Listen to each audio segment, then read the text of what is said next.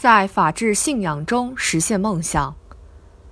当中国梦成为一个民族的理想被屡屡提及时，许多人会思考梦想与现实的距离。其实，中国梦不只是民族复兴的梦想，也是每一个人对未来、对生活的期待和愿望。青年的中国梦，就是在一个法治社会里，能够预期自己的未来，能够平等的参与竞争，通过自身的勤勉奋斗，实现人生目标。法治不仅是国家的治理方式，也是我们这个社会的核心价值观。公民要追求自由与平等，离不开法治的保障。行政机关和司法机关要有效协调社会矛盾，必须依法履行职能。法治还是国家走向现代文明的标志。这一切都与青年息息相关。一方面，青年要实现自己的人生追求。离不开公平公正的法治环境，它是维护个人权益与实现理想的护身符。另一方面，青年是否懂法、守法，能否以法治思维推动社会进步，影响着法治社会的前景。很多人认为这一代青年是有知识的一代，他们从小接受了较为健全的学校教育，高等教育也逐步走向大众。但是，通过课堂学习获得一张文凭，并不意味着理解法律的约束力。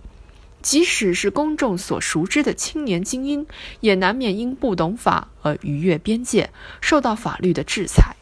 所以，法治的前提是知法、懂法。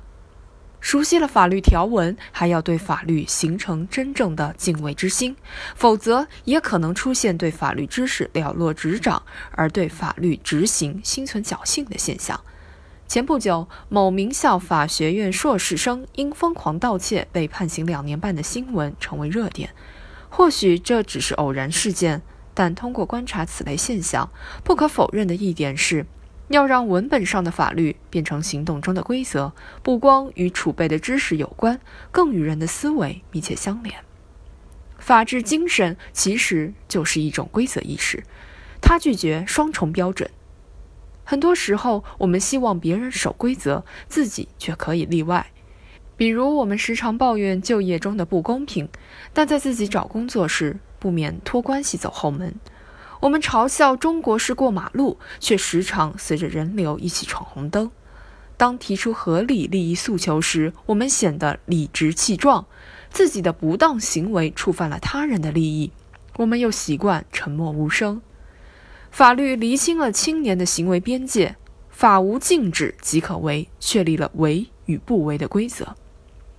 公平正义是全体公民对法治社会的呼唤。权力的扩张、金钱的收买，都可能在走向社会公平的道路上制造陷阱。为公平正义扫清障碍的，正是不计较出身、不因权贵而扭曲的法治。对青年来说，法律这一强有力的武器，构建了公平竞争的环境。每一个年轻人都渴望享有自己的黄金时代，通过自身的努力获得财富，实现梦想。而这一切如果没有法律来兜底，是难以真正实现的。前些年，一篇题为“我奋斗了十八年才和你坐在一起喝咖啡”的网文广泛流传，说的是一个农家子弟经过十八年的奋斗，才取得和大都会里的同龄人平起平坐的权利。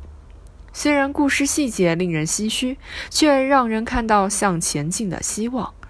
而这些年，有关土豪二代等强调出身的段子越来越多，以至于有人感慨：奋斗了十八年，能坐在一起喝咖啡又能怎么样？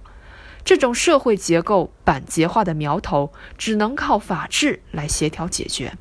只有法治能打破权力与金钱制造的无形藩篱，让奋斗的社会环境更加公平与包容。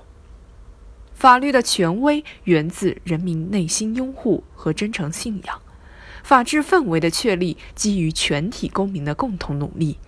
青年参与到法治社会的建设中，既是法治的践行者，身体力行地扮演遵守法律的角色，也是构建法治体系的积极力量。一个法治的社会将护佑青年实现自己的梦想。与此同时，法治精神也应该成为青年的信仰，价值观和生活方式，让我们共同信仰、遵守和捍卫法律的尊严。